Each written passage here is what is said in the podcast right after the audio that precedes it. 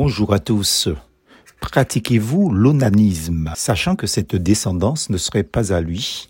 Onan perdait sa semence par terre lorsqu'il devait avoir des relations avec sa belle-sœur, afin de ne pas donner de descendance à son frère, ce qu'il faisait déplut à Dieu, qui le fit mourir aussi. Genèse 38, versets 9 et 10.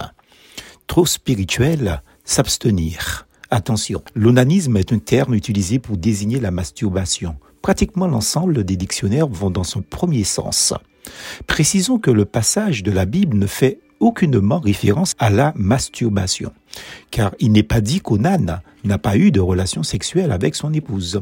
D'autres assimilent l'onanisme à un acte de contraception naturelle, ce à quoi j'adhère.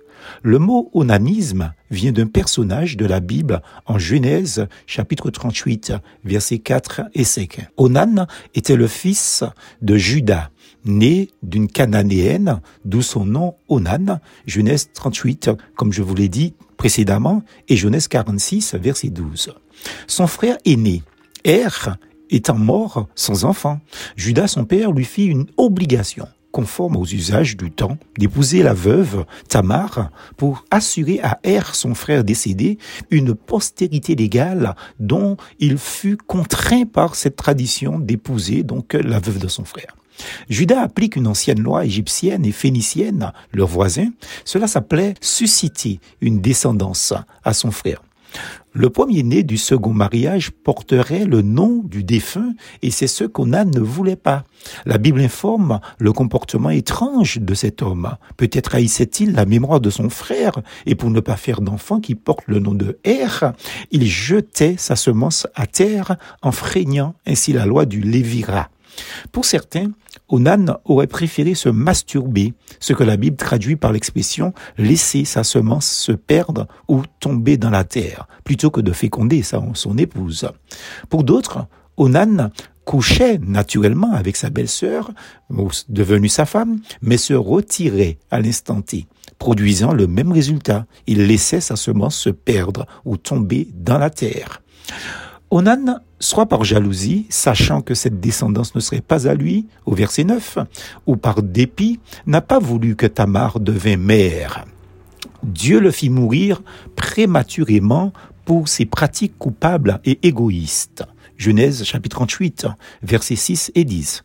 De là est venu le terme religieux au départ et moral d'onanisme en un premier temps, puis dans le discours médical d'une manière plus générale qui désigne les pratiques sans partenaire euh, qui ont pour but les plaisirs sexuels par excitation pratique de l'appareil génital. Avons que cela ne peut être que méprisant pour n'importe quelle femme qu'un homme puisse avoir un tel comportement face à elle. Voilà cette attitude méprisante envers sa femme que Dieu punit de mort dans ce récit.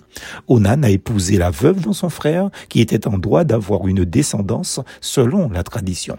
Sans verser dans la connotation sexuelle, je ne puis m'empêcher de penser au couple marié. Proverbe 3, verset 27. Ne refuse pas un bienfait à celui qui a droit quand tu as le pouvoir de l'accorder. Dans ce cadre légal, bien sûr, l'apôtre Paul dit ne vous privez pas l'un l'autre ou l'un de l'autre. 1 Corinthiens 7, verset 5. Bien fait dans le sens aussi de donner la vie ou le plaisir d'être mère, de maternité à sa femme. Un autre bienfait plus élevé de donner la vie est cette mission Matthieu 28, que nous avons tous de prêcher la parole de Dieu pour que nos semblables aient la possibilité de devenir à Christ afin d'avoir la vraie vie, celle qui est éternelle. Si nous passons à côté en gaspillant notre énergie, c'est-à-dire notre semence, notre temps, notre vigueur à des futilités mondaines et passagère. Ceci est aussi une autre forme et pratique d'onanisme, beaucoup plus grave que celui d'onan, c'est l'œuvre du diable. Alors pratiques-tu cet onanisme-là, plus force, en Jésus